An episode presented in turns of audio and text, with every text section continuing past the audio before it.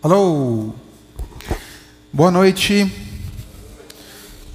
Estamos aqui novamente. Alô, oi, para continuarmos aí estudando a palavra de Deus. Mas hoje eu queria começar com uma notícia. Quando eu dei esse estudo em São Vicente, ela era bem recente, né?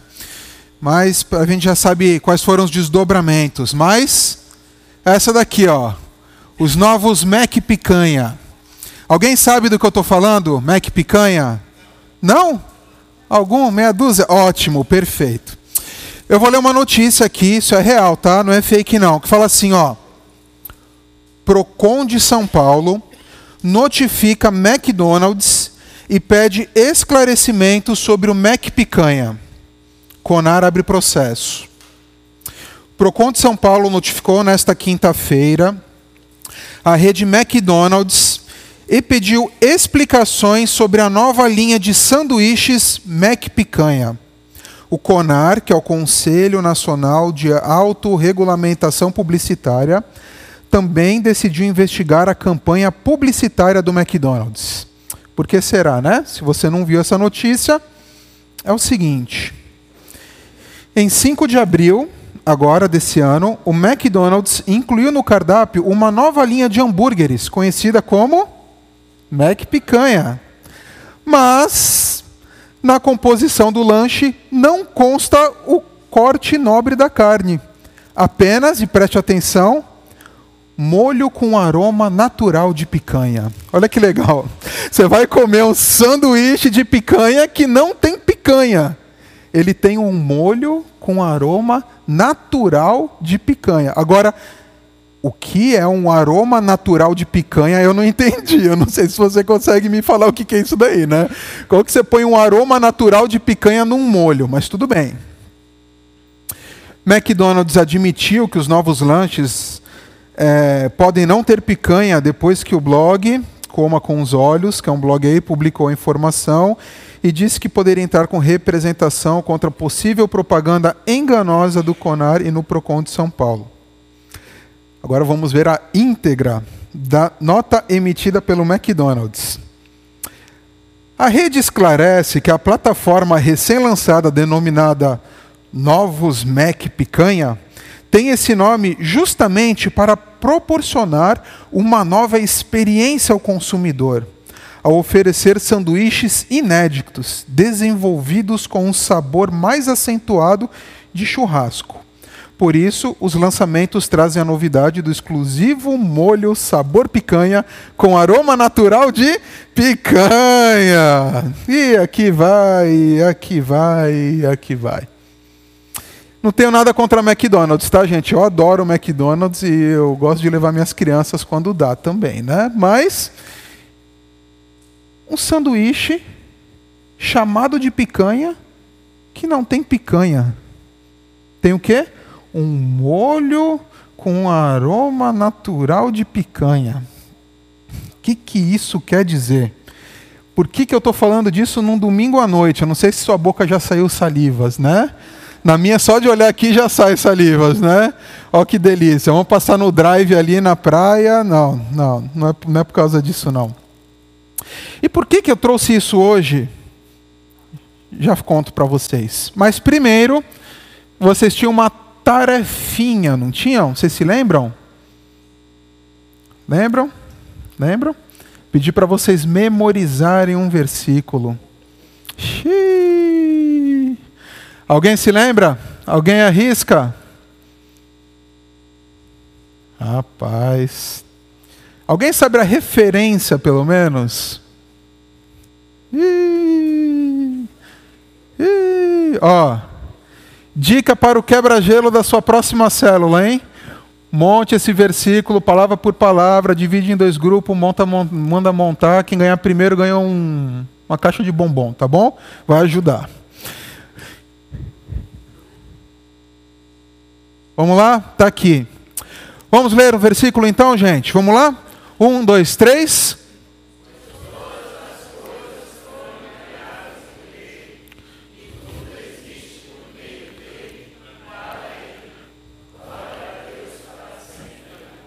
Agora a gente vai ler com mais entusiasmo, tá bom? valendo um Mac picanha. Não, não tem mais Mac picanha, gente. Se tivesse até, né? Ou se você não come, eu dava outra coisa. Tudo bem, vamos lá. Vamos ler mais forte e alto aí? Vamos lá? Um, dois, três. Pois.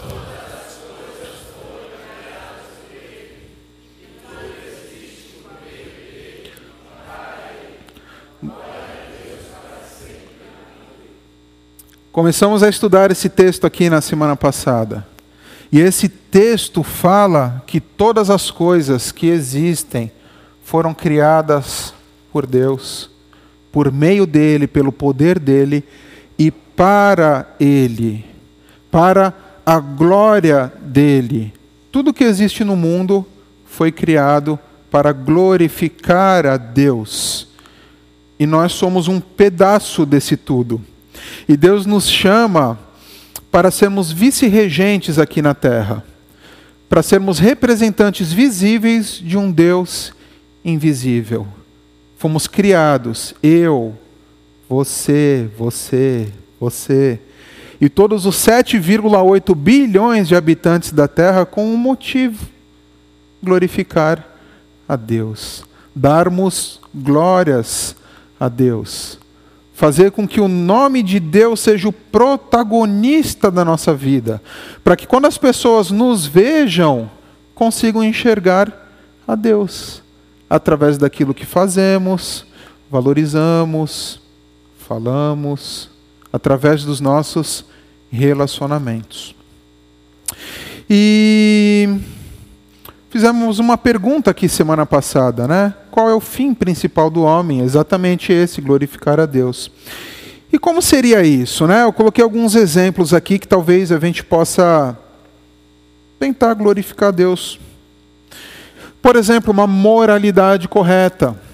Você pode pensar assim: não, eu glorifico a Deus tendo uma moralidade correta. Por exemplo, sendo honesto, pagando os meus impostos, não traindo a minha esposa, não vendo pornografia, ajudando as pessoas pobres e necessitadas, não sendo um racista, não matando, não roubando, né? Você pode achar que você está glorificando a Deus com isso. Sim, talvez esteja. Só que é mais do que isso. Talvez você ache que estará glorificando a Deus quando você faz a oração de aceitar a Jesus, né? Aquele ritual, né? Que a gente, né? É a oração da aceitação. Acabei, aceitei Jesus no meu coração. Agora acabou, vou, vou cuidar da minha vida. Não é bem assim. Ou porque, não, eu obedeço a Deus porque tem que obedecer. Não tem o um manual de instrução, tem a regra, a lei. Então sigo a lei, né? Tem que obedecer, vou fazer o quê, né? Que nem quando a gente paga impostos, né? Você quer pagar aquilo? Não quero, mas tem que pagar. Às vezes a gente obedece por causa disso, né? Não, está aqui, está escrito. Será que essa é a maneira de glorificar Deus? Cumprir protocolos, vir nas reuniões da igreja, fazer discipulado, ir no encontro de membros, ofertar, cantar. Quando fala, eu levanto minhas mãos a ti, eu levanto minhas mãos a ti, estou aqui junto com todo mundo. É, seguir o protocolo? Será que é isso que dá glórias a Deus? Se for só por isso, se for só pela ação em si, se for só para seguir, a gente está sendo, sabe o quê? Hambúrguer de picanha sem picanha. A gente não está sendo um cristão de verdade. A gente está seguindo protocolos, fazendo regras, cumprindo regras, cumprindo algo por si só, sem entender o fim. Tem um cheirinho de cristianismo, tem um cheirinho lá no molho, tem um cheirinho de aroma natural de picanha, mas não é de picanha. Não é. É de carne de terceira, ultraprocessada, mas tem cara de picanha. Não é isso para que a gente foi chamado, não. Nós somos criados para a glória de Deus. Fomos chamados para glorificar a Deus. E a proposta desse tempo que a gente vai ter aqui, semana passada, hoje, os próximos domingos aí, é entender se o que fazemos temos feito com o fim de glorificar a Deus. Não fazer porque faz, não porque a gente está numa cadeia com outras pessoas, ou porque meu coração quer que eu faça, ou porque isso me alegra. Não. É para a glória de Deus. E mais, o que glorifica a Deus? Só que isso é muito amplo. Né? A gente, eu dei alguns exemplos aqui na semana passada. Se a gente pensar em objetivos da minha vida, né? É, trabalho, se meu trabalho é para agradar a Deus, é para eu conseguir um, algo para os meus filhos, né? o meu intelecto, tudo que eu estudo, os cursos que eu faço, graduações, pós-graduações, é para a glória de Deus ou é para um objetivo pessoal meu que não tem nada a ver com a glória de Deus? A minha família, o quanto eu protejo e amo, é porque porque é um sentimento que eu tenho ou é porque Deus colocou esse sentimento no meu coração? O lazer, a gente falou um pouco das viagens aqui, né? Falamos sobre pensamentos, né? Se os julgamentos que eu faço dos outros são julgamentos que eu estou fazendo para a glória de Deus, né? Se há aqueles pensamentos de lascívia são pensamentos que glorificam a Deus. Quando eu fico irado, é uma ira justa, é uma ira para a glória de Deus e existe, ou é uma ira injusta, é uma ira por algo que eu estou sentindo que não tem nada a ver com Deus. Sobre o nosso corpo, a saúde, a preguiça, a falta de descanso, a satisfação demais, o orgulho, a insatisfação demais, é tudo para a glória de Deus? Quando a gente tem esses pensamentos, é para a glória de Deus. Como eu me apresento para os outros, é para a glória de Deus. A minha aparência, o meu entusiasmo, a roupa que eu escolhi no meu guarda-roupa. Eu penso assim: hoje eu vou refletir a glória de Deus. E tô, coloco essa camisa, essa calça. É para isso. E principalmente, o que vamos estudar aqui, os meus relacionamentos são para a glória de Deus? Para aqueles que têm amizades, eu acredito que todos têm, alguma. Esses relacionamentos de amizade são para glorificar a Deus? Para os solteiros, eu tenho vivido a minha solteirice para a glória de Deus. Os que namoram, os que já têm o tchan, né? É para a glória de Deus esse relacionamento? Meu casamento, como eu trato os meus filhos, quantos filhos ter, é para a glória de Deus? É nisso daqui que a gente vai se focar a partir de hoje, tá bom? A gente vai falar sobre relacionamentos. E por que, que isso daqui é importante? Porque é muito cultural. Vocês estudaram durante um tempo gigantesco aqui sobre cultura e como a cultura influencia, mas a gente vai ver que quando a gente fala de relacionamentos, tem muito a ver, a gente entende relacionamentos muito como um pelo prisma da nossa cultura, do que a nossa cultura fala que os relacionamentos têm que ser. Mas eu quero que a gente possa trazer aqui como Deus quer que sejam esses relacionamentos. Isso às vezes dá curto-circuito no nosso cérebro, tá? Isso daqui às vezes dá um Talvez você saia daqui algum domingo, caramba, será que é assim mesmo? Então queria que pedir para que cada um aqui abaixasse sua cabeça e fizesse uma oração de 30 segundos, pedindo para que Deus falasse com você e que você entendesse o que o texto bíblico quer falar para você, sozinho, individualmente, rapidinho, baixe sua cabeça. Eu termino com uma oração aqui, tá bom?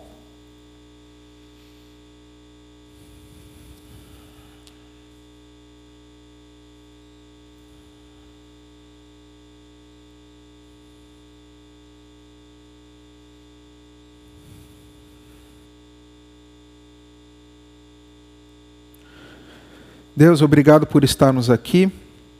Abra os nossos corações, que a gente possa te ouvir. Ouvir a tua palavra e que a tua palavra seja relevante para as nossas vidas através dos nossos relacionamentos. Em nome de Jesus. Amém. Vamos lá. Qual é o primeiro da listinha aí? Amizade, certo? Então hoje nós vamos falar aí sobre a amizade. Relacionamentos que revelam o meu chamado. Será que as nossas amizades revelam o nosso chamado? Nosso chamado de glorificar a Deus. Nosso chamado de que fomos criados para glorificar a Deus. Será que as nossas amizades mostram isso? Se você pegar aqui e fazer um raio-x nas amizades do Marcelo e como eu me relaciono com meus amigos, será que você vai ver que eu me relaciono para a glória de Deus? Os relacionamentos que eu tenho são para a glória de Deus ou são para a minha glória ou para a glória de outros? Essa é a ideia, tá? E o texto que a gente vai ver hoje, talvez não tenha muito não pareça que tem muito a ver com isso, mas a gente vai chegar à conclusão que tem. Esse daí, você pode abrir aí já a sua Bíblia. 2 Timóteo 3, dos do versículo 14 até o capítulo 4, versículo 15. Tá bom? Então você já pode abrir aí na sua Bíblia. Até o 5, desculpa. 2 Timóteo 3, 14 até o 4, 5. Obrigado quem me ajudou aí, que nem mas é isso aí. Ok? Todos abriram? Legal. A gente vai começar dando uma olhada no texto aí, um pouquinho antes, tá? Mas primeiro vamos aqui para a nossa dupla. Paulo e Timóteo, tá? Paulo escreve essa carta aí para Timóteo. Legal? Essa é a última carta que Paulo escreveu antes de ser morto, tá bom? estava preso lá em Roma. A última carta, ela não está em último na sua Bíblia, mas na cronologia aí ela está mais lá para o finalzinho, tá? Timóteo, dá para perceber mais ou menos aqui, né? Claro que não é a foto deles, tá, gente? É representativo. Mas Timóteo era um líder considerado jovem, tá? De uns 35 a 40 anos, mais ou menos. Ele foi discipulado por Paulo, andou muito tempo junto com Paulo. Ele fez parte da equipe missionária de Paulo. E nesse momento aqui, Paulo escreve essa carta aí para Timóteo por dois motivos, tá? Primeiro motivo, três motivos na verdade. Primeiro motivo é porque Paulo estava solitário. Paulo estava preso, seus amigos tinham ido embora, todo mundo tinha fugido.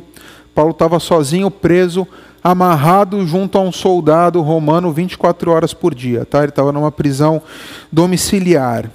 E Nero estava perseguindo a igreja, então estava uma loucura.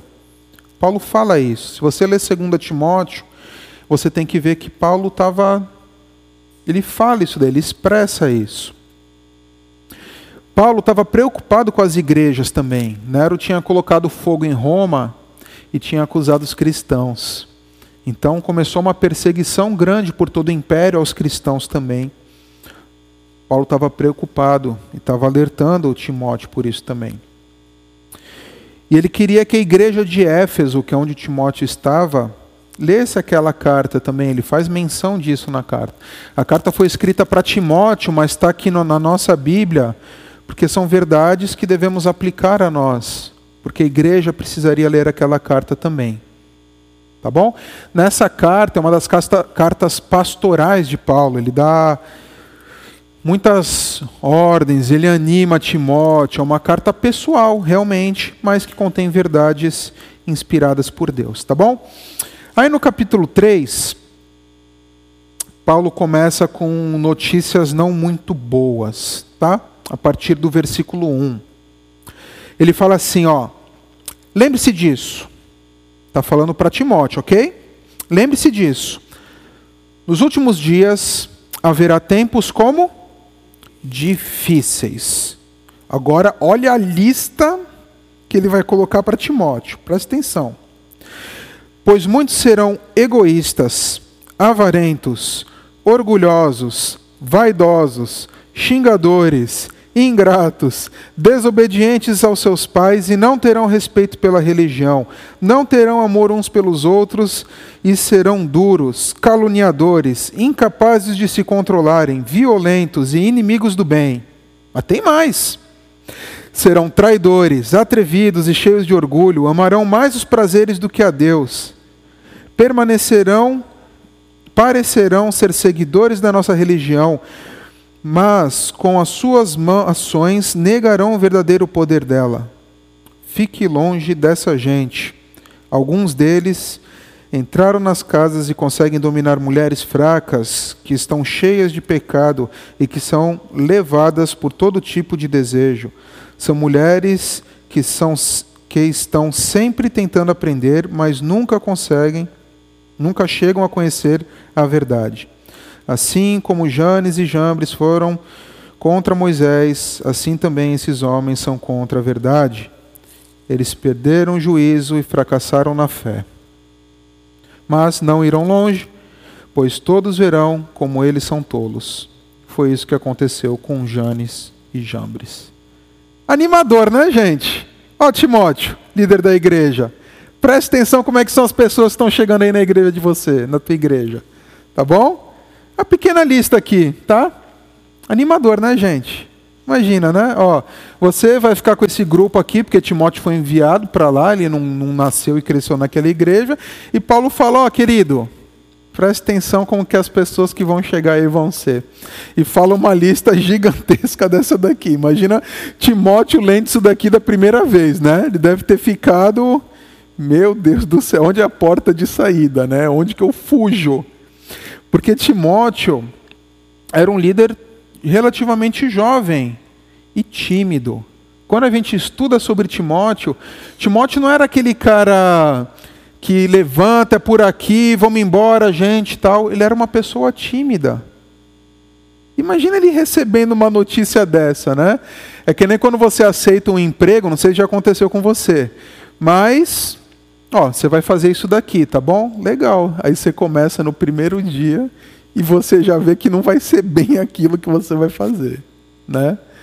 Ou, ó, você vai começar a discipular essa pessoa de boa, tranquilo, você vai lá, uhul, mas quando vai ver, não é bem assim. Como você receberia essa mensagem? Né? Timóteo, lembrem, era um líder jovem.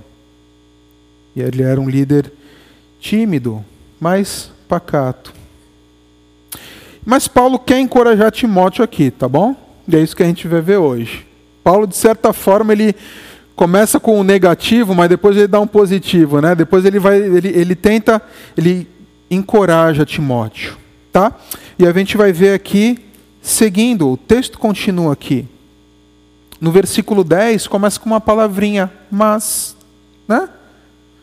Mas você tem seguido, ele está falando de Timóteo. Timóteo, todo mundo vai ser desse jeito, tá? Vai aparecer gente de todo esse tipo, mas você tem seguido os meus ensinamentos, a minha maneira de agir e o propósito que tenho na minha vida. E tem seguido também a minha fé, a minha paciência, o meu amor, a minha perseverança, as minhas perseguições e os meus sofrimentos você sabe tudo o que me aconteceu na cidade de Antioquia, de Icônio e de Listra. Que terríveis perseguições eu sofri. Porém, o Senhor me livrou de todas elas. Todos os que querem viver a vida cristã unidos com Cristo Jesus serão perseguidos. Porém, as pessoas mais fingidas irão de mal a pior, enganando e sendo enganadas. Paulo aqui ele fala um põe um mas, né? Mas você, Timóteo, presta atenção. Você tem seguido aquilo que eu tenho feito. Paulo está falando da sua própria experiência, né? Da sua maneira de agir, como ele tem ligado, lidado com as perseguições e sofrimentos. Paulo, ele se coloca como um exemplo. Olha só, Timóteo. O negócio vai ficar ruim, mas você tem seguido, você tem caminhado comigo, a gente tem feito discipulado, a gente está andando junto, e você tem visto que não, é, é algo que dá para fazer, é execuível, é, é, é dá para fazer. Porque você olha para mim e consegue ver isso. Paulo se coloca como um exemplo. E fala: Eu também tenho as minhas perseguições aí, tem os meus sofrimentos. Ele fala que qualquer um que quiser andar unido com Jesus vai ser perseguido. Ele fala, não nega também, não cria um, mundo que não existe, mas Paulo fala, ó, você tem seguido, você tem olhado o meu exemplo. Então, continua firme, dá certo. Onde Paulo estava? Preso, tá bom? Mas ele fala, você tem seguido. Paulo fala assim que quando a glória de Deus é revelada, que é por isso que ele era perseguido e por isso que ele vivia desse jeito, a nossa glória é apagada, certo? Quando a gente quer revelar a glória de Deus, automaticamente a nossa glória apaga, né? Porque eu estou apontando para lá, não olhe para mim, olhe para lá, olhe para lá, que é o que a gente falou de imagem e semelhança, né? Eu sou imagem e semelhança dele, então olhe para ele. É isso que Paulo está falando aí. Mas a gente não entrou no nosso texto ainda, né? Nosso texto entra agora com a primeira ordem que Paulo dá para Timóteo, que é essa aqui. Vamos ver se vai aparecer. Opa! Continue firme na palavra. Vamos ler essa frase aí? Vamos lá? Continue. Ok, continue firme na palavra. Vamos ler aí dos versículos 14 ao 17, por favor? Vocês podem ler? Estão com o texto aí? Vamos lá? 1, 2, 3, 14 a 17. Quanto.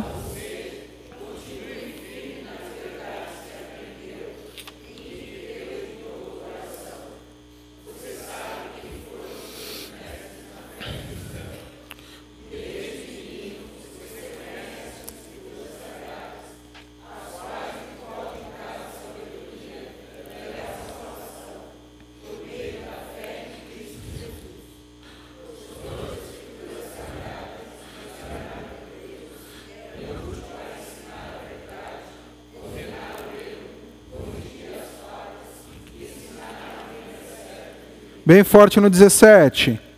Isso.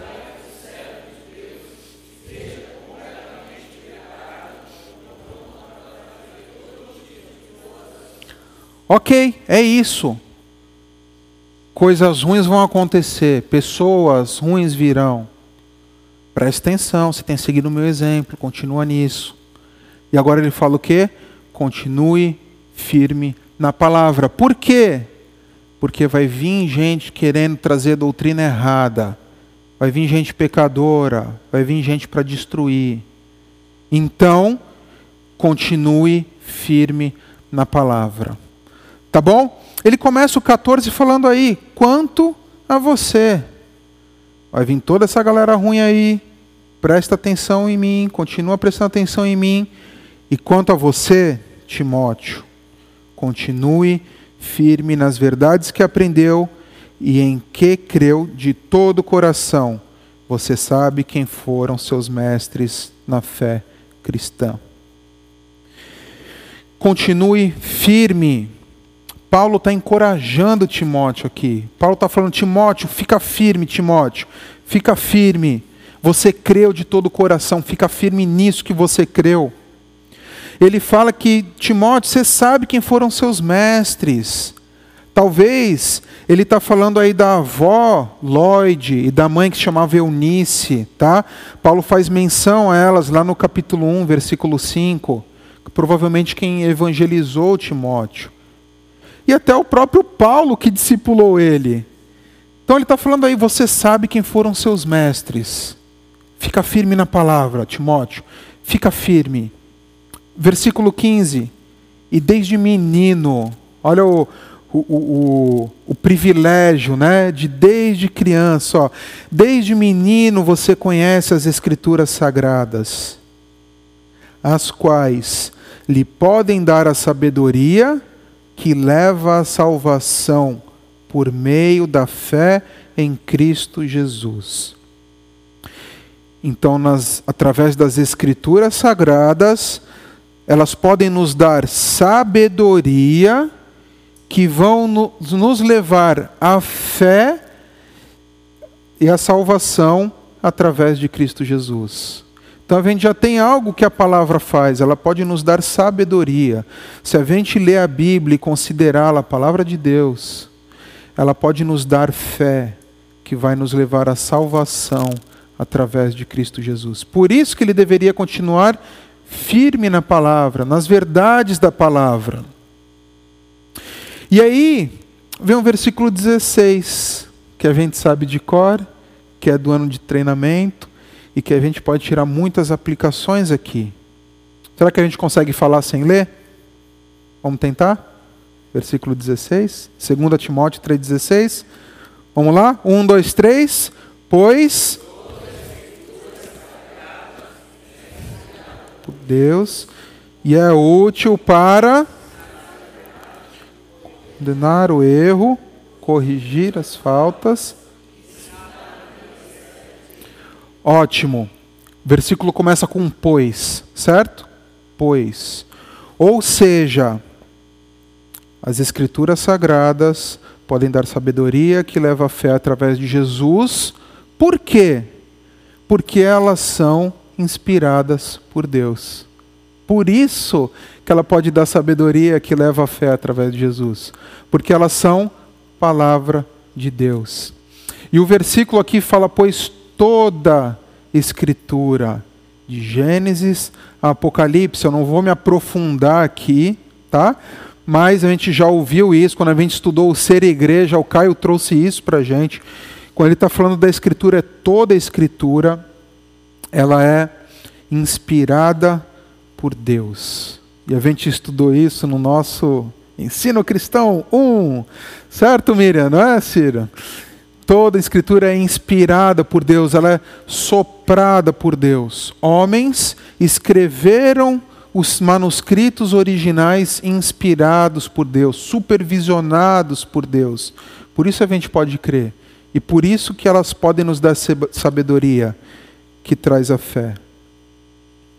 Então, ele está animando Timóteo, ele está falando: fica firme na palavra, porque essa palavra traz vida, essa palavra é inspirada por Deus, e ela é útil para ensinar a verdade, ela mostra o que é certo, ela é útil para condenar o erro, ela mostra o que é errado ela corrige as faltas, ela mostra o caminho para sair do erro e ir para a verdade, e ela ensina a maneira certa de viver. Ela mostra como nós podemos viver de uma maneira digna, que glorifique a Deus. E esse versículo ele é completado pelo 17. A gente precisava memorizar o 17 também. Por quê? Olha aí na sua Bíblia. Vamos ler o versículo 17 aí, para dar uma acordada. Vamos lá? E isso para que o servo de Deus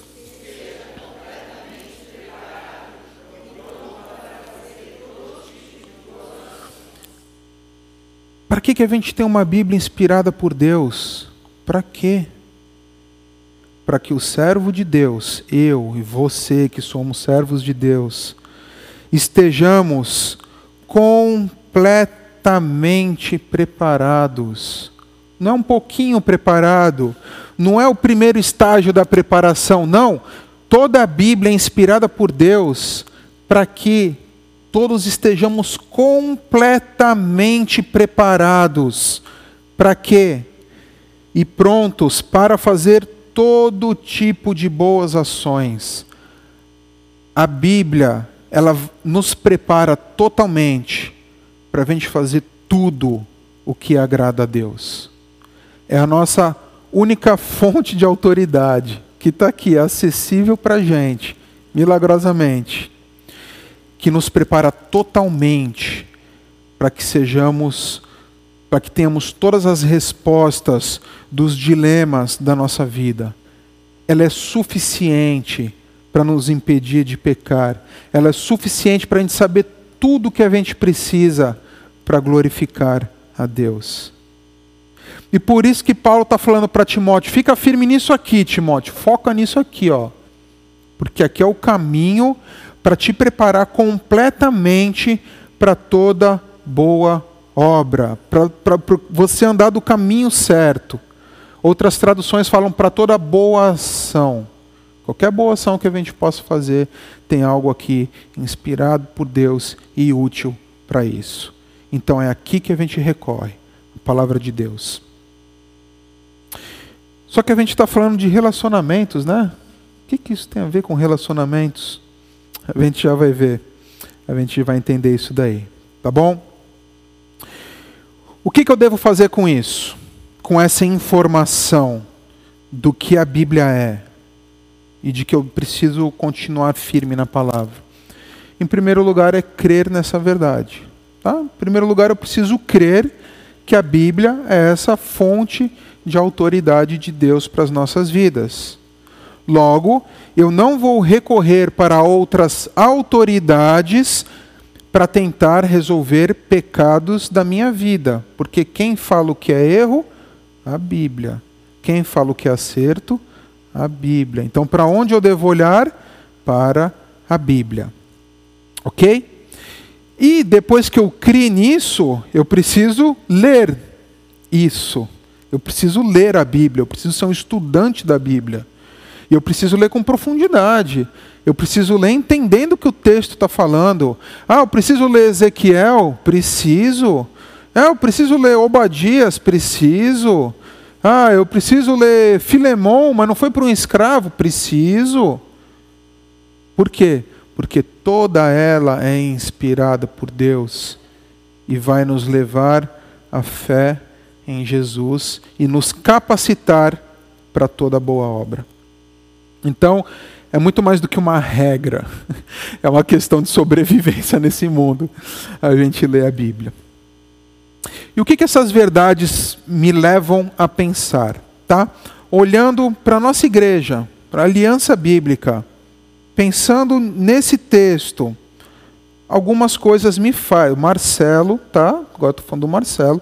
O que, que faz o Marcelo pensar? Em primeiro lugar, por que tantas pessoas da nossa igreja não leem a Bíblia? Me pergunto, por quê?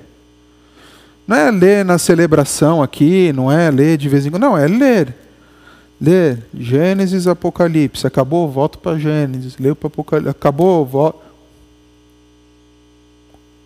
Será que é porque a gente não crê no que a Bíblia é capaz de fazer? Será que é por isso? Porque se você não crê, você não vai gastar tempo lendo, né? Sei lá. Será que é preguiça? Ou falta de perseverança? Será que pode ser isso? Não estou falando todos, eu estou falando muitas pessoas, tá? E isso a gente sabe porque as informações chegam, tá? Quantas vezes será que Pensa você aí, quantas vezes você já leu a Bíblia inteira? Quantos anos de convertido você tem? Né? Outra pergunta que eu me faço: por que tantas pessoas da nossa igreja vivem os mesmos problemas? os mesmos dilemas, tá?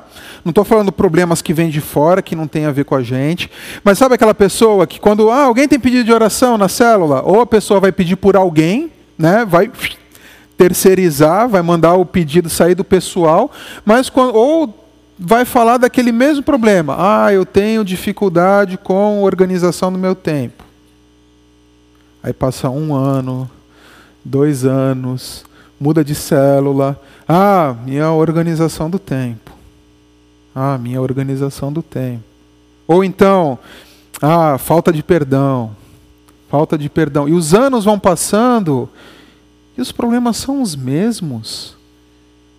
Mas a Bíblia não é suficiente para capacitar completamente para toda boa obra. Está faltando uma conexão aqui.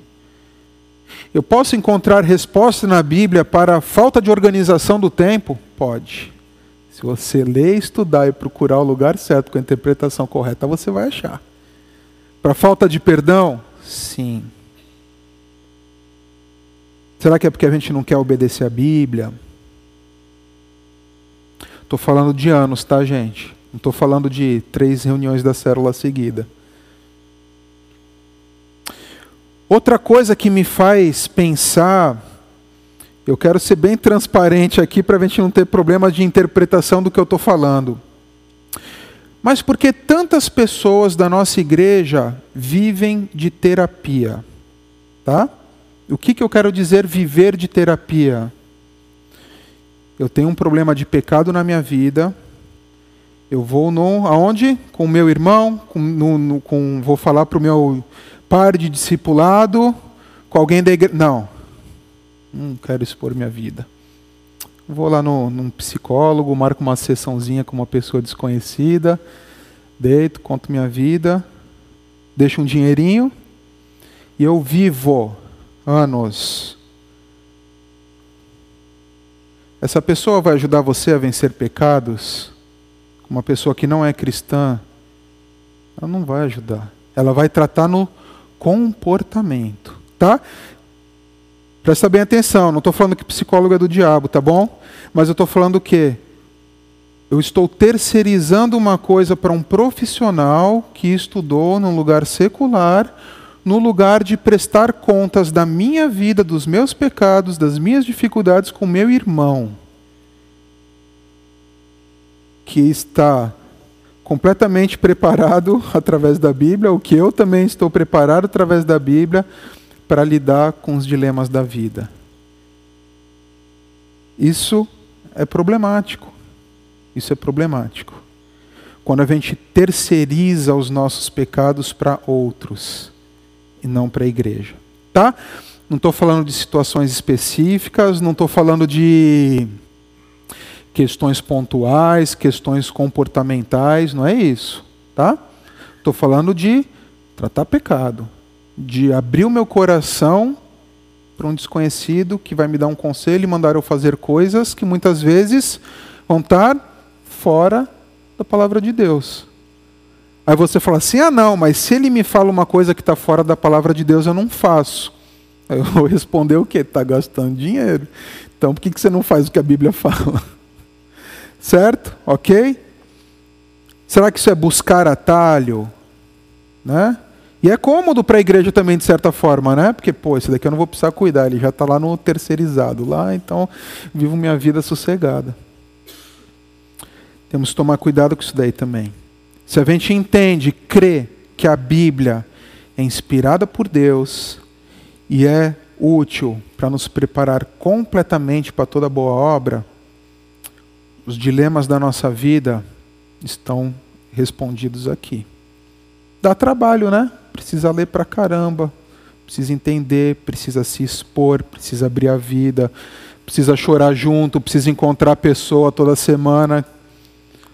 Às vezes você vai falar com raiva, você vai falar uma besteira, e depois vai encontrar, vai ter que voltar atrás. Vendo como entra nos relacionamentos isso aqui? Dessa forma que entra. Mas, porém, Paulo ele dá uma segunda ordem para Timóteo, que é essa daqui. Não é essa. É essa aqui. Pregue a palavra. Ele não fala só fique firme, ele não fala só continue firme na palavra. Ele fala pregue. Se a gente pegar nossa Bíblia e estudar, uhul, já sei tudo. Esses ensinamentos na nossa cabeça vão apodrecer se a gente não conseguir passar isso para outra pessoa. 2 Timóteo 4, agora dos versículos 1 a 5. Podem ler para mim, por favor? 4 de 1 a 5. Vamos lá? Fica, vamos fazer o seguinte, ó, vamos ler de pé, vamos ficar de pé, vai, quer dar uma mexidinha aí, vocês estão muito desanimados hoje. Levanta aí, dá uma esticada, uma dobradinha, tá bom? Vamos lá? Versículos capítulo 4, versículos de 1 a 5. Bem bonito, vai, gente. Vamos lá? Na presença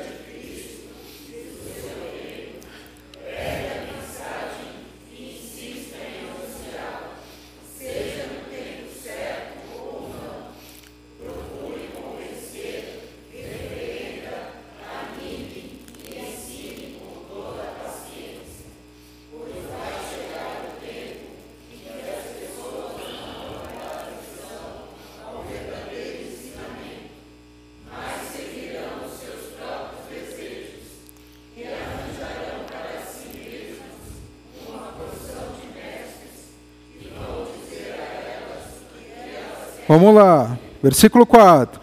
Essas pessoas deixarão de ouvir a verdade.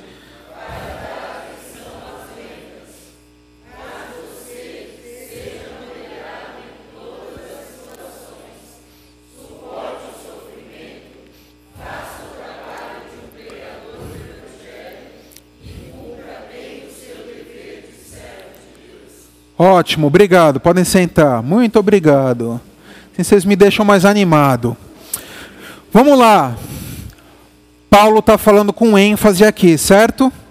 Olha lá. Olha a introdução que ele dá para falar esse pregue a palavra. Na presença de Deus e de Cristo Jesus. Então, ó, Timóteo, estou falando aqui, ó, na presença de Deus e de Cristo Jesus. Chama eles aqui. Estão olhando. Aí continua que julgará todos os seres humanos, ó Timóteo, na presença de Deus, de Cristo, e ó, esses daí vão julgar todos os seres humanos, tanto os que estiverem vivos como os que estiverem mortos.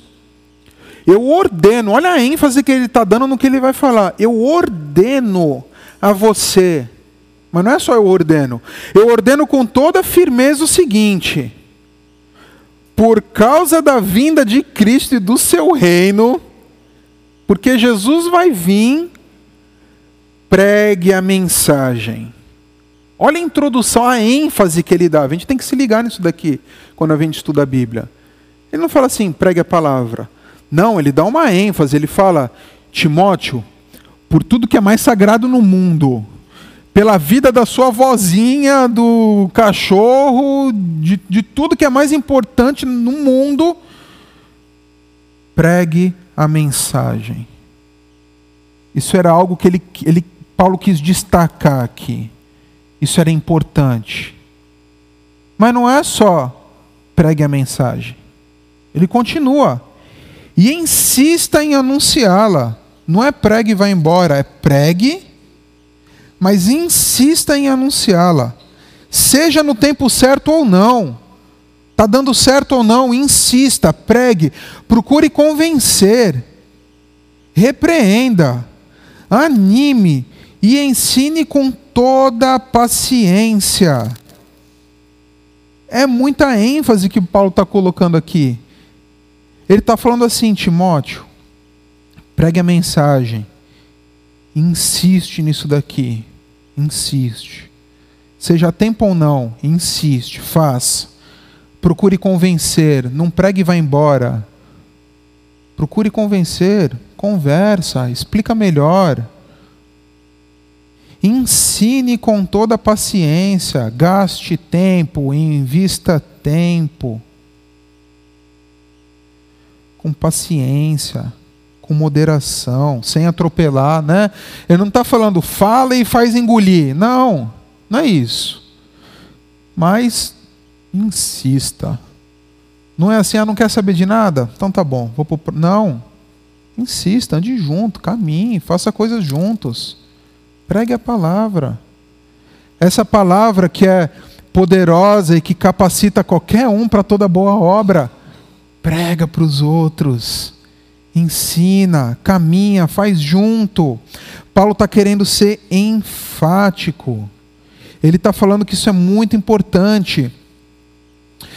E no versículo 3, ele lembra daqueles camaradas lá do comecinho do capítulo 3, pois vai chegar o tempo em que as pessoas não vão dar atenção ao verdadeiro ensinamento, mas seguirão seus próprios desejos e arranjarão para si uma porção de mestres, aqueles mestres que vão dizer o que elas querem ouvir. Essas pessoas deixarão de ouvir a verdade para dar atenção às lendas. Ele está falando assim: as pessoas vão parar, eles, eles não vão dar atenção para os verdadeiros ensinamentos e vão querer escutar verdades gostosas.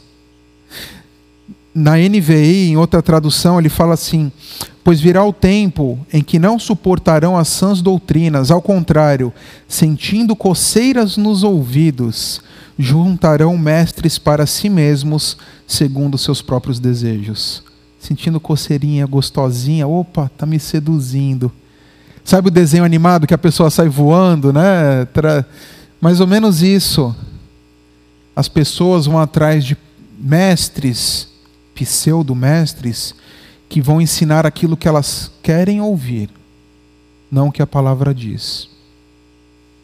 Eu pus uns exemplos aqui, né? A gente tem muitos exemplos disso que acontecem hoje, né? A gente tem músicas que se dizem cristãs que são totalmente focadas na pessoa, não é focada em Cristo. Você ouve a música, é do mundo gospel, mas ela é focada, centrada na pessoa. É aquilo que eu queria ouvir. Tá? Às vezes com verdades, ah, Deus me ama. Claro que Deus nos ama. Mas se você ouve a música e você começa a prestar atenção, porque Deus me ama, Deus me ama, Deus me ama, e Deus me ama, e Deus me ama como eu sou, Deus me ama como. Está parecendo o quê? Que eu estou legal já, Deus me ama como eu sou, uhul! Olha a coceirinha no ouvido. Pregadores que a gente tem aí, famosíssimos na internet, naquele estilo, né? Você é o ponto fraco de Deus. Luz baixa, o cara sentado lá no banquinho, fundo preto e aquela pregação macia, né? que te coloca como centro do universo e Deus está trabalhando para suprir as suas necessidades emocionais. E é gostoso, é bonito, e abre texto da Bíblia, mas a mensagem é centrada no homem. Não é centrada em Deus, não é centrada em glorificar a Deus. E as pessoas choram e se emocionam com o meu ego lá em cima, é isso? Conselhos que a gente ouve que minimiza os pecados, né? Já aconteceu muito comigo, isso já aconteceu com você. E você está lá na reunião da célula, confessa os seus pecados, e a pessoa, não, Marcelo, não é bem assim. Esse é seu jeito mesmo. Aí tu fala, pronto, para que, que eu confessei meus pecados aqui? Eu sei que é pecado, não fala assim, não dá tapinha nas minhas costas. Né? Que fala, não, seu passado foi difícil. Você passou por muitos problemas, então você acaba reagindo mal. Será que é isso? Será que é esse o evangelho? Será que esse é um tipo de conselho que glorifica a Deus? Tudo bem, tem dia que a gente não está bem mesmo. Então, tudo bem, você se irritou aí, xingou dois, três, mas tudo bem. Você teve um dia ruim.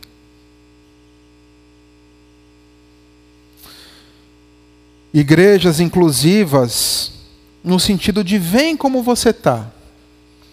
E aqui a gente não fala sobre pecado, a gente fala sobre Deus.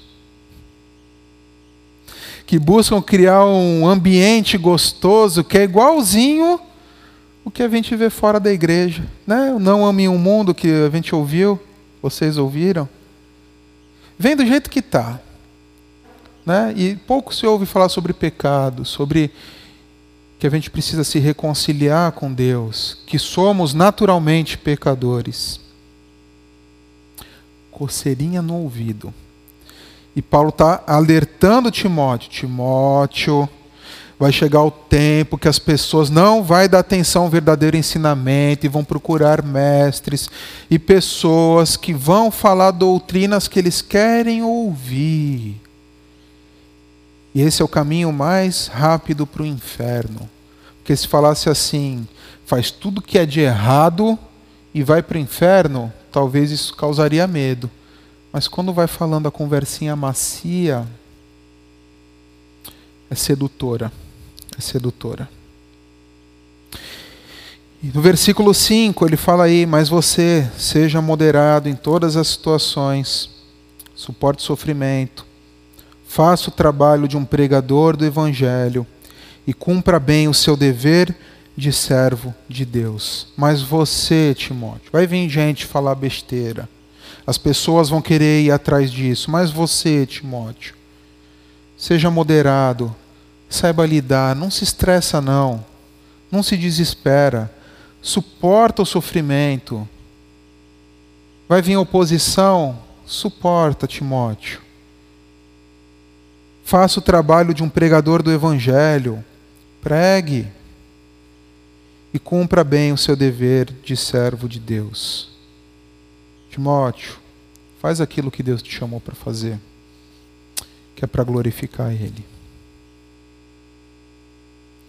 Sabe o que, essas verdades bíblicas me levam a pensar e refletir?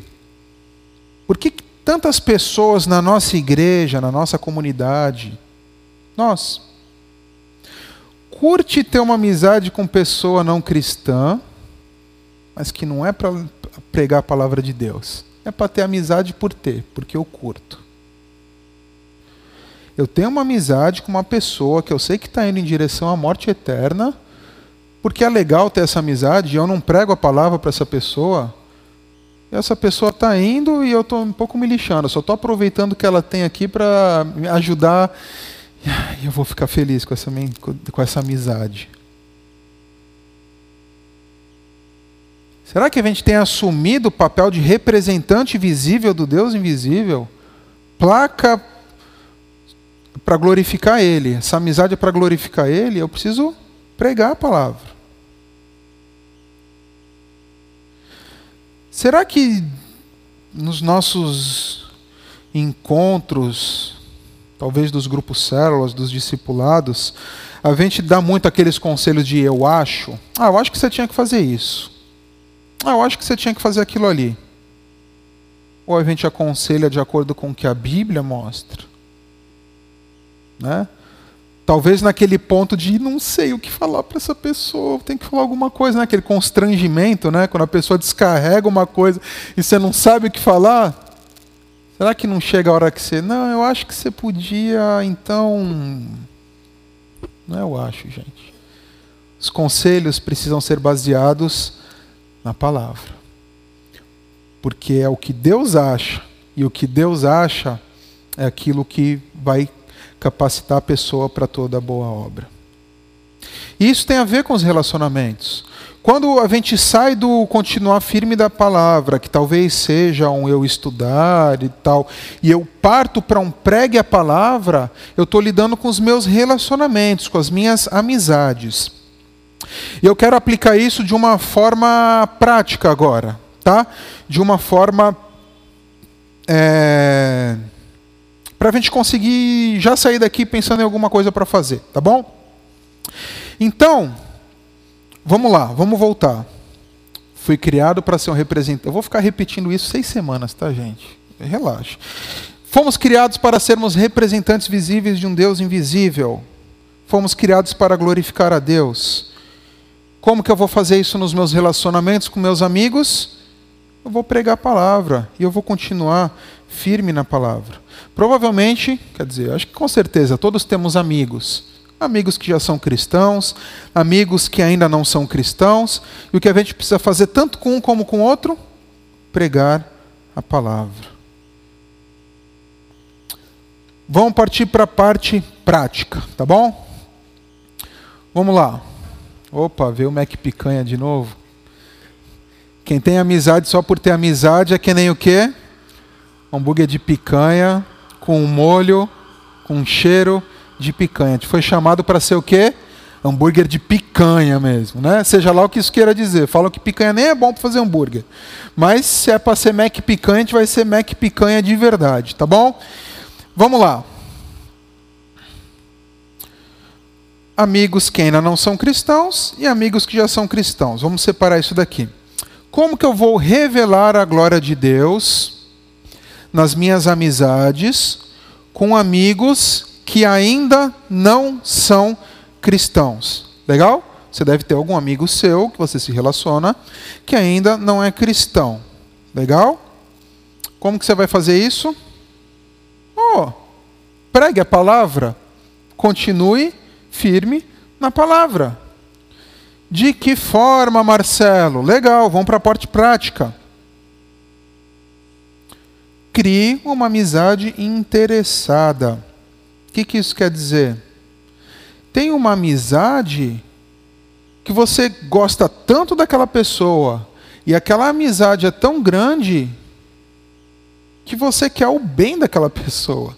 Então, é, essa amizade tem um interesse, sim, de ser amigo, mas em primeiro lugar, eu preciso ajudar essa pessoa, ela está indo para um caminho ruim, ela está indo para um caminho distante de Deus, de acordo com o que eu creio. Então eu tenho interesse nessa amizade de ajudar essa pessoa a crer naquilo que eu creio. Seja moderado, tenha paciência, suporte sofrimento. Tenha liberdade, que esse seja o principal motivo da sua amizade se entristeça com as escolhas erradas. Parece às vezes que a amizade que a gente tem com as pessoas que não são cristãs, tudo vale. Ah, a pessoa fez mó burrada na vida. Ah, eu quero me separar, que não sei o quê. E, ah, tá bom, beleza, vai lá. Você não é cristão mesmo, né? Não, peraí, gente. Cara, eu não concordo com isso. Claro que eu não vou mandar em você, eu não a minha opinião, o meu conselho, de acordo com a vontade de Deus, que é o que eu creio, é que você continue casado. E a gente pode falar de falta de perdão. Você tem um amigo que não é cristão, que não quer perdoar alguém, qual tem que ser o seu conselho para essa pessoa, gente? Perdoe. Ah, mas ele não está nem aí para Deus. Cara, você precisa perdoar, porque Deus nos perdoou que nós ofendemos a Deus, a gente precisa perdoar, a gente não pode viver sem perdão. Mentira, vícios, questões de gênero, imoralidade, ira, desobediência às autoridades, tudo aquilo que você tem liberdade para falar, você vai falar e vai se entristecer com isso. Você não vai celebrar pecados com a pessoa. Senão você vai apontar o caminho errado. Como que você está feliz com uma escolha errada da pessoa? Incentive, oriente, mas se entristeça. Mostre por que faz o que faz. Por que, que você é diferente? Por que você pensa diferente? Por que você trata a sua família assim? Por que você faz esse tipo de escolha? Porque essas são as suas escolhas mostre, aponte para Jesus. Lembra que nós somos representantes visíveis do Deus invisível? Olha, pode parecer loucura, mas eu escolhi fazer isso daqui porque eu creio num Deus e eu vou estar glorificando Ele desse jeito. Oh, escândalo! Ah, mas mostre, aponte, aproveite que você já tem essa amizade. E talvez mostre as consequências ruins. O sofrimento também é importante. Dê crédito a Deus pelas suas conquistas. Né? Seus filhos são obedientes. Nossa, seus filhos, nossa, são tão obedientes. Dê crédito a Deus. Pode falar, olha, eles não são assim, mas Deus tem me ajudado através da Bíblia a educá-los. E é um privilégio para mim poder passar por isso hoje. Ou outras coisas.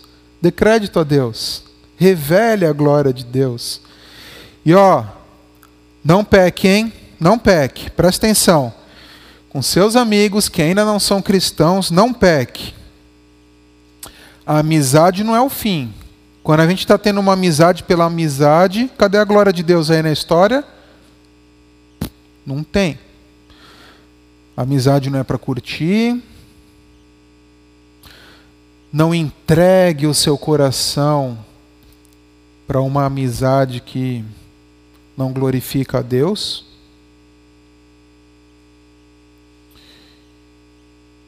E a amizade não é pela amizade. Está redundante aí, mas é bom que fique mesmo, tá bom?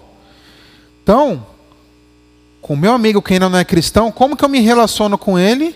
Eu aponto para Deus. Eu trabalho para revelar a glória de Deus. Para quando eu estiver com ele, eu estou aqui para que Deus seja revelado, para que aponte para ele. Legal? Ok? Vamos lá.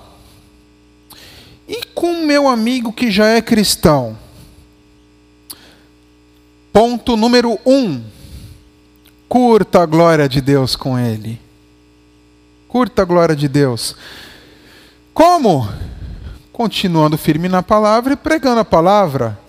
Compartilhe as bênçãos de Deus na sua vida. Quando você tiver com um amigo que é cristão, Compartilhe, fale do que Deus tem feito na sua vida. Fala o que você tem aprendido. Ó, oh, Deus tem sido bom comigo por isso, por isso e por isso. Exalte as qualidades de Deus. Sabe aquela amizade com aquela pessoa que você tem, que o papo sempre termina em Cristo? Se der um cara bom para ser seu amigo. Exalte as qualidades de Deus. Tenham conversas espirituais. Sim. Curta, curta essa vida que você tem que aponta para Deus.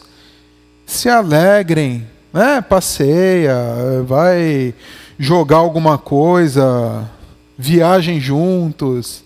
Tem nada melhor do que fazer, fazer essas coisas com amigos que já são cristãos. E ó, não pequem, porque quando dois crentes juntam, toma cuidado, hein? Não murmurem, não reclamem, né? Ó, não fofoquem, tá? É para glória de Deus. Não difamem outros. Cuida.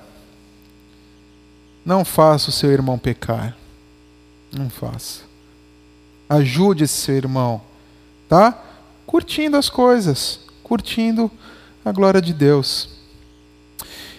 E para o meu irmão que está sofrendo? Meu irmão, ó, já é cristão, mas está sofrendo. Crente sofre, gente? Sofre, claro que sofre. Né? Muito. O que, que a gente pode fazer? Pregar a palavra. Continuar firme na palavra. De que forma? Anime e encoraje. O que está escrito ali? Biblicamente. Né? Aquele negócio que eu falei do conselho biblicamente, procura respostas na Bíblia. Se não tem a resposta na hora, fala, cara, não sei o que te falar, vou orar por você e vou ver como eu posso te ajudar. E vai pesquisar. São tantos dilemas na nossa vida, gente. Não dá para minimizar e falar que a vida é fácil, simples. Mas procura. Se a gente crê que a palavra nos capacita para toda boa obra, a gente vai achar uma resposta. Algo que anima e encoraja. Mostra qual é a nossa esperança. Testemunho que Deus já fez na sua vida ou de outras pessoas que você conhece que Deus já fez. Ajude a levar os fardos. Ora com essa pessoa. Ouça essa pessoa. Sirva essa pessoa. Às vezes quem está sofrendo não quer respostas. Às vezes precisa de uma oração precisa de alguém que ouça, precisa ser servido. Isso é muito mais difícil do que muitas vezes dar uma resposta rápida. Ah, tudo vai dar certo. E se não der? E se morrer? Aí você vai falar o quê? Cadê se tudo deu certo? Cadê o. Ah, Deus vai curar. E se não curar? O irmão está sofrendo, Pregue a palavra para ele. Continue firme na palavra. Não peca não, tá? Não fala tudo isso vai passar. Eu adoro, né? Tudo isso vai passar. Não dê conselhos não bíblicos. Não seja um justiceiro, né?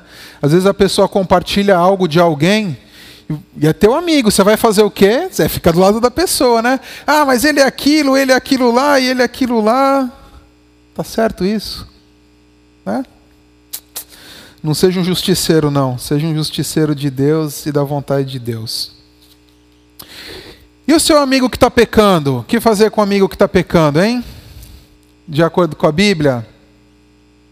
Aí vai ter o texto que a gente não vai abrir aí, de Mateus 18. Mas o que a gente precisa fazer com o nosso irmão que está pecando? Continue firme na palavra. Pregue a palavra. De que forma? confronte o pecado em amor. Você vai falar para ele, meu querido, você está pecando. Eu tenho visto isso na sua vida. Vamos, vamos dar um jeito nisso junto? Se envolva para trazê-lo de volta ao caminho. Não é apontar o erro, é apontar e se envolver no processo de recuperação se necessário, por amor a Deus, dê passos de disciplina.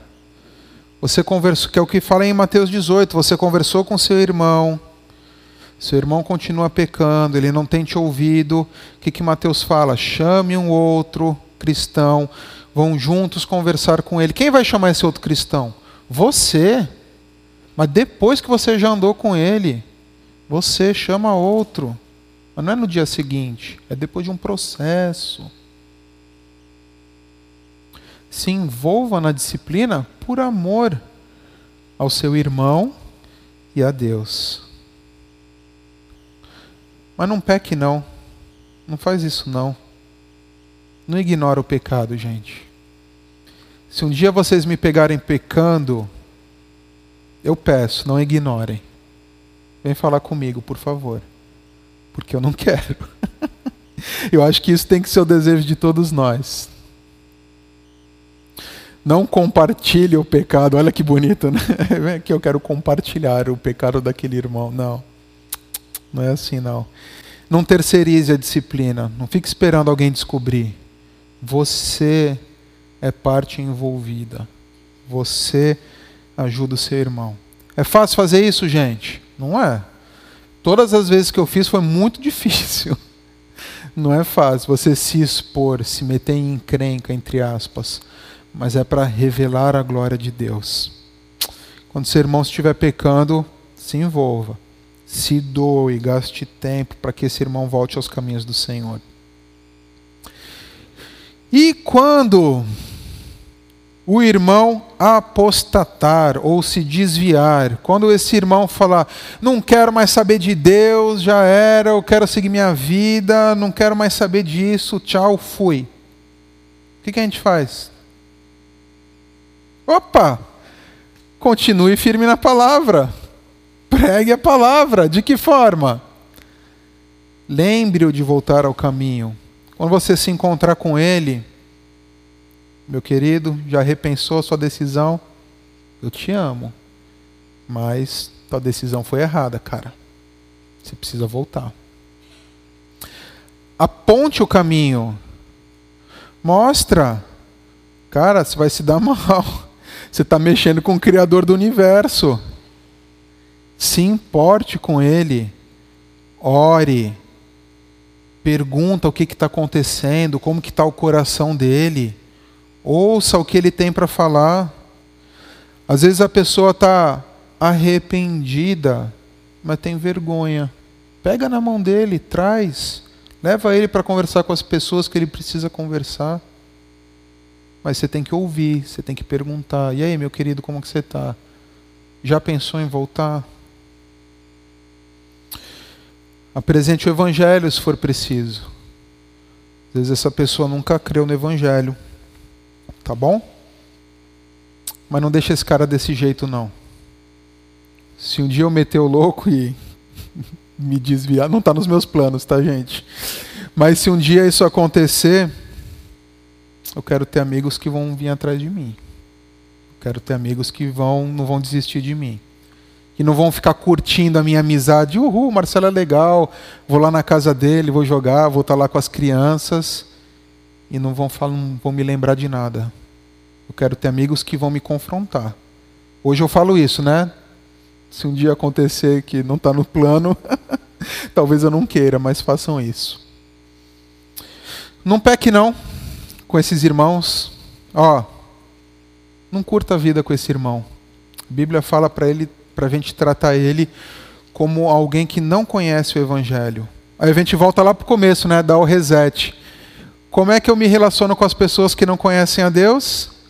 Prego o Evangelho. Não curta essa amizade. Essa amizade é para apontar Cristo. Não tenha prazer no sentido de esse cara é legal. Não.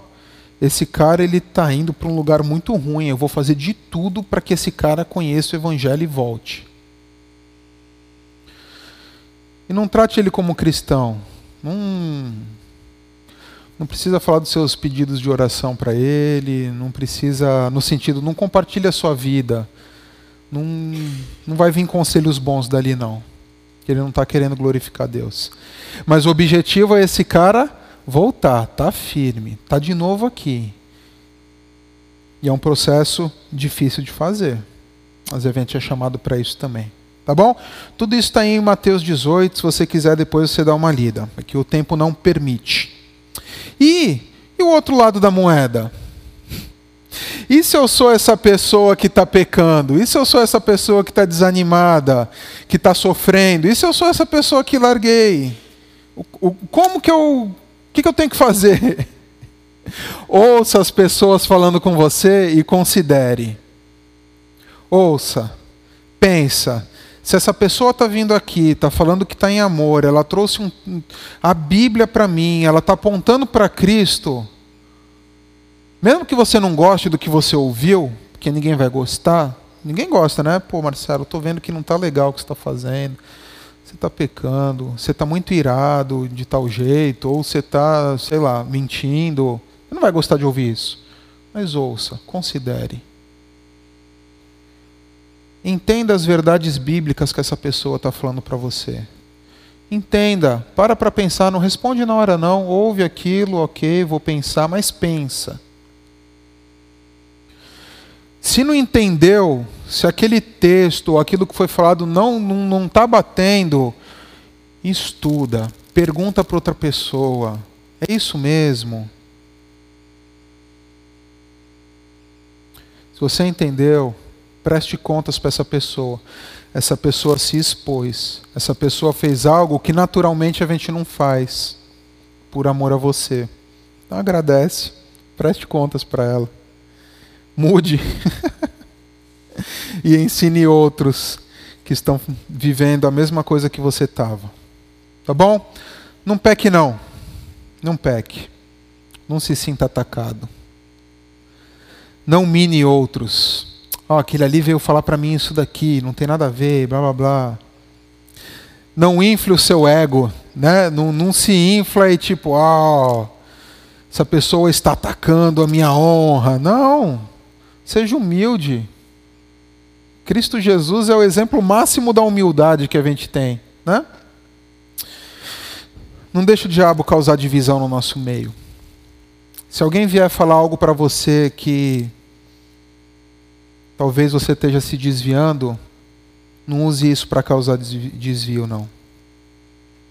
Tá bom? Então, amigos cristãos, amigos não cristãos, o que, a gente tem que fazer?